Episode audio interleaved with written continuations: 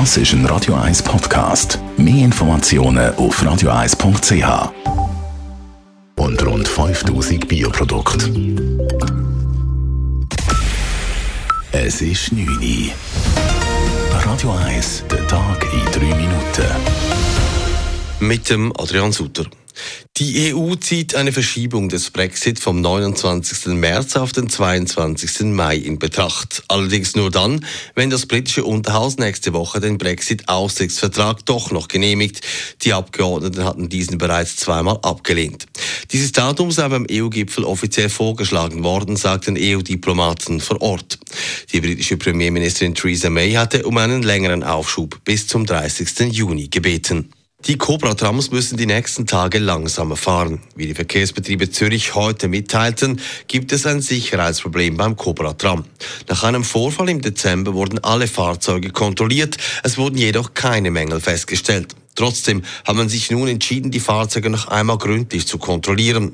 Das werde Auswirkungen haben auf die Pendler, wie der zuständige Stadtrat Michael Baumer erklärt. Wir werden auf einige Linien Verspätungen müssen entgegennehmen. Es werden auch Anschlüsse nicht mehr überall können gewährleistet werden. Das ist die eine Auswirkung. Und die andere Auswirkung ist auch unser Niederflurkonzept, das sagt, jedes zweite Tram ist auf jeder Linie ein Niederflurtram. Können wir leider für diese Zeit jetzt nicht einhalten. Voraussichtlich soll diese Maßnahme in zehn Tagen wieder behoben werden. Noch bis Mitternacht ist die deutschsprachige Webseite von Wikipedia nicht erreichbar. Die Autoren protestieren mit dem Blackout gegen eine geplante Anpassung des EU-Urheberrechts. Zwar sei es richtig, dass Inhalte wie Filme, Musik oder Bilder nicht ohne die Zustimmung der Urheber oder ohne finanzielle Abgeltung verbreitet werden dürfen. Dass dies aber mit automatischen Upload-Filtern verhindert werden soll, schränke die Meinungs-, Kunst- und Pressefreiheit ein, befürchten die Wikipedia-Autoren.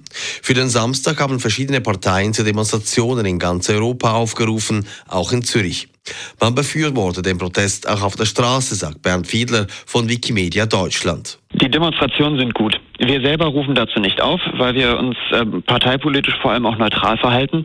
Es ist aber jetzt wichtig, sich entsprechend zu äußern. Deswegen verlinken wir auch auf die Petition, deswegen verlinken wir auch auf, das, auf die Seiten des Europäischen Parlaments, dass man direkt seine Abgeordnete, seinen Abgeordneten entsprechend kontaktiert. Bislang haben bereits über 5 Millionen Menschen eine Online-Petition gegen die Anpassungen des EU-Urheberrechts unterschrieben. In Basel ist ein siebenjähriger Schulbub das Opfer eines Tötungsdelikts geworden.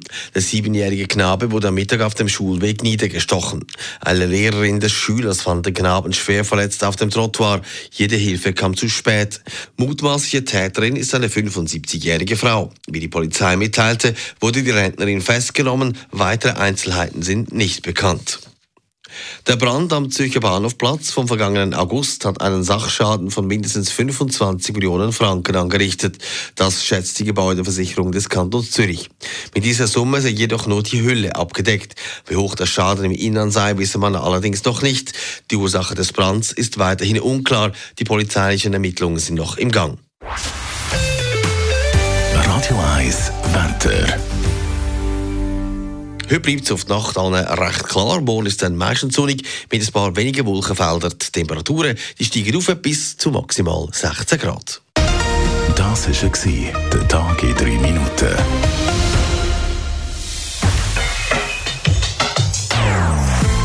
Non-Stop Music auf Radio 1. Die besten Songs von allen Zeiten. Non-Stop. Das ist ein Radio 1 Podcast. Mehr Informationen auf radio1.ch.